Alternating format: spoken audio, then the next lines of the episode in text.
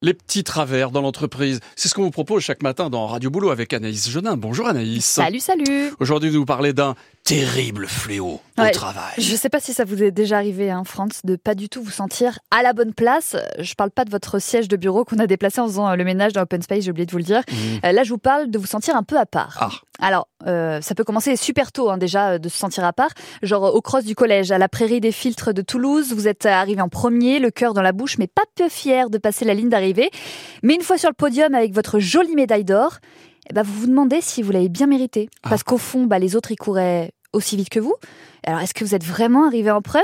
Si. Est-ce que c'est pas vos chaussures qui couraient plus vite que celles des autres en fait? Est-ce que c'est pas parce que vos jambes sont plus grandes ou que votre nez est plus aérodynamique? Bref, vous ne vous sentez plus du tout légitime.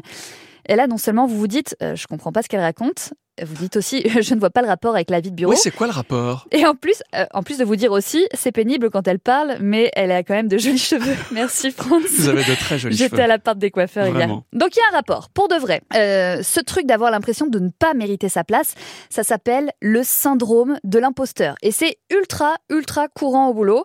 Alors euh, évidemment, hein, ça ne concerne pas Chloé, votre voisine de bureau qui a une totale confiance en elle, super organisée, Ouais. super à l'aise et qui vous donne la sensation euh, à côté d'être une ridicule crotte de cochon d'Inde posée sur un bout de pain. C'est-à-dire totalement en trop, posée au mauvais endroit. Vous aviez compris la métaphore. J'avais capté, oui, c'est rigolo, effectivement. Il se peut que vous ayez la sensation d'avoir eu un gros coup de chance en obtenant euh, votre job, que vous n'êtes qu'une erreur de casting parce qu'il y avait personne d'autre qui postulait ou parce que les autres candidatures se sont perdues dans les spams du directeur ou de la directrice. Pourquoi ou vous me parce que regardez? Non, ou parce que vous étiez la dernière personne sur cette terre. Mais pas du tout, Franz. Du coup, vous vous sentez obligé d'en faire deux fois plus. Oui, vous êtes que je- super perfectionniste et vous croisez les doigts pour que personne ne découvre votre secret. Jamais, jamais.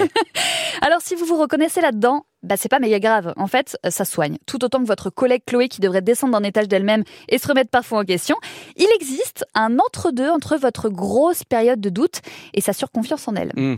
Alors rappelez-vous que vous êtes chouette, hein. je dirais même euh, que vous êtes une licorne avec des paillettes. Vous êtes unique et ça c'est important. Quoi? C'est important les licornes à paillettes. Ouais, c'est important de se rappeler qu'on est génial.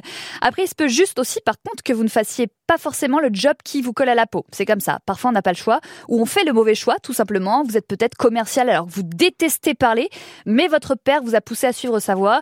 Euh, vous sentez naze parce que non seulement bah, ça vous plaît pas, mais en plus vous n'êtes pas au max de vos compétences. Vous détestez votre boulot et vous le rend bien en vous rappelant que vous êtes nul. Alors Mm. pensez à ce petit mot d'Einstein. Ah. Tout le monde est un génie, mais si vous jugez un poisson à sa capacité de grimper à un arbre, il vivra toute sa vie en croyant qu'il est stupide. Waouh, alors le matin, on cite Einstein, on est comme ça dans Radio On est Boulot. des gens comme ça. Et ça déconne un peu, mais des fois c'est très sérieux, Oui, Radio très. Boulot. Et sur l'appli, ici. ICI.